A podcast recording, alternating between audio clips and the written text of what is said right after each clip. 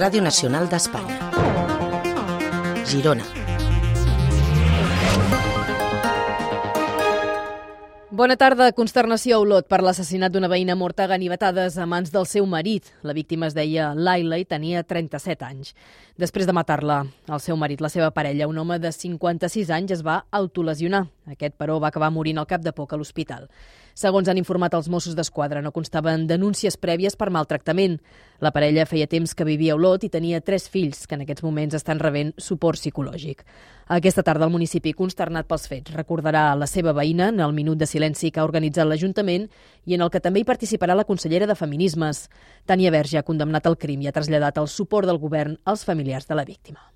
Estarem acompanyant a la família i entorn proper de la Laila i com ho fem i ho volem fer amb totes les dones que estan en una situació de violència masclista. Avui és el primer dels tres dies de dol oficial que ha decretat l'Ajuntament d'Olot com a repulsa aquest crim masclista, el tercer a Catalunya en el que portem d'any i el segon a comarques gironines. Fa menys d'un mes, una altra dona va morir assassinada per la seva parella a Torroella de Montgrí. I l'Ajuntament de Palafrugell suspendrà durant un any les llicències per construir noves piscines al municipi. La mesura s'aprovarà al ple de dimarts que ve. L'alcalde Juli Fernández diu que la decisió respon a la voluntat d'adequar el pla d'ordenació urbana en relació a les piscines per tal d'afrontar els reptes del canvi climàtic. Què busquem amb això? Busquem guanyar temps per modific poder modificar el planejament urbanístic per incorporar nous criteris fruit del canvi climàtic, eh, diguéssim, fundària de les piscines, amplades, inclús tot el sistema de reutilització de les aigües, perquè entenem que cal fer una aposta decidida cap a donar resposta amb aquesta nova necessitat. A més, el consistori obrirà uns expedients sancionadors a piscines que tenien llicència de construcció però que no han respectat la prohibició d'omplir-les per la sequera. I el sector de l'esquí gironí té esperança que les pròximes nevades permetin acabar la temporada amb un paisatge blanc. Les estacions del Pirineu Oriental han viscut els primers dos mesos d'hivern amb unes condicions meteorològiques que han complicat la temporada. Ara, com dèiem, esperen que la situació canvi. El director de la Molina, Xavier Perpinyà, destaca l'esforç titànic, diu que s'ha fet per mantenir les activitats previstes, sobretot l'esport blanc escolar i les setmanes blanques.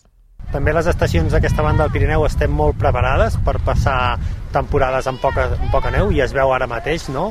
Temporades en què ha nevat molt poc, doncs estem donant un servei crec que molt bo a tots els nivells, no? les condicions d'esquí són bones, la gent està podent fent els cursets que toca, els grups estan podent vindre entre setmana i al final estem preparats per passar unes condicions complicades, però estem donant el servei i totes les escoles d'esquí, totes les agències de viatges, tota la restauració, tots els lloguers treballen i per nosaltres pues, això és molt important.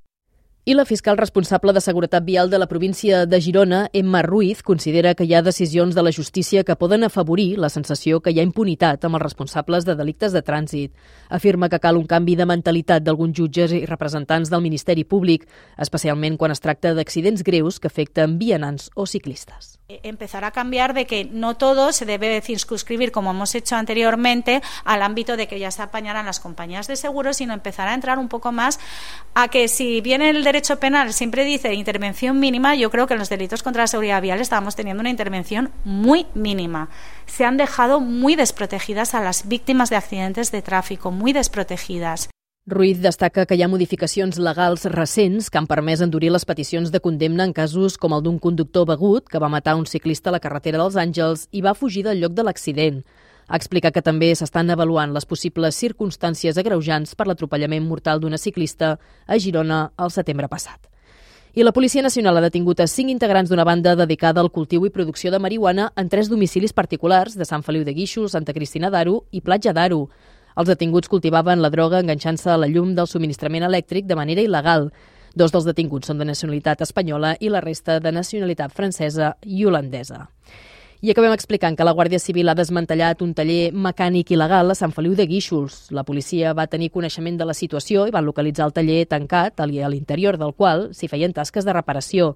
En total, hi van trobar fins a set cotxes pendents de reparar. El responsable no tenia documentació que acredités que podia fer aquestes feines. A més, van observar que hi havia peces de cotxe a l'aire lliure, també residus perillosos com oli de motor, sense cap mena de protecció.